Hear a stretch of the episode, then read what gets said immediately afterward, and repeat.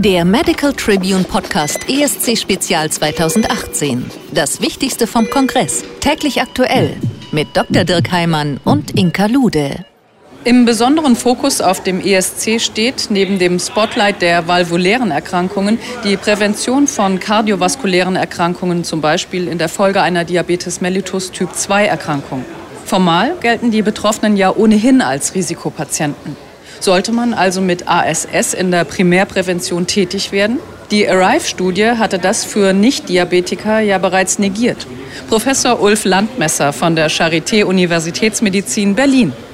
Hier gab es das große Ascent-Studienprogramm, was klar gezeigt hat, dass bei diesen Patienten eigentlich zwar eine kleine Reduktion des Risikos kardiovaskulärer Ereignisse zu sehen ist, aber das doch ausgeglichen wird durch eine gleiche Zahl von Blutungen, die man vermehrt hat unter der Aspirintherapie, sodass ich glaube, dass die Gabe von Aspirin beim Diabetes ohne entsprechende atherosklerotische Gefäßerkrankungen nicht mehr in der Praxis eine wichtige Rolle spielen wird. Ich finde es auch sehr bemerkenswert, weil Aspirin ist ja eine Substanz, die aus Deutschland kommt, äh, über 100 Jahre schon sozusagen im klinischen Einsatz ist und wir immer noch dazulernen, wann es sozusagen sinnvoll ist, das einzusetzen.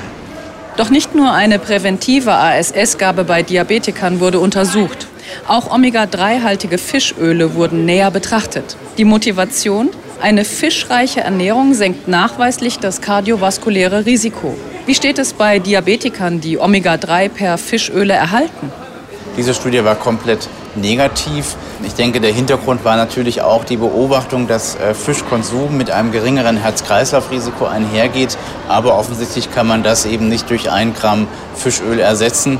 Es laufen in diesem Bereich noch weitere Studien, die spezielle Patientenpopulationen untersuchen werden mit höheren Dosen von Fischöl. Ich glaube, das muss man noch abwarten. Aber heute kann man eigentlich sagen, dass wir bisher keine überzeugenden Daten haben, dass diese Kapseln von Fischöl, ähnlich wie wir das äh, in der Vergangenheit für Vitamin E gesehen haben, einen relevanten schützenden Effekt für unsere Patienten haben. Das Fazit. Die vorgestellten Ascent-Daten sehen keinen primärpräventiven Effekt für ASS oder Omega-3-haltige Fischöle zur Vermeidung kardiovaskulärer Ereignisse bei Typ-2-Diabetikern.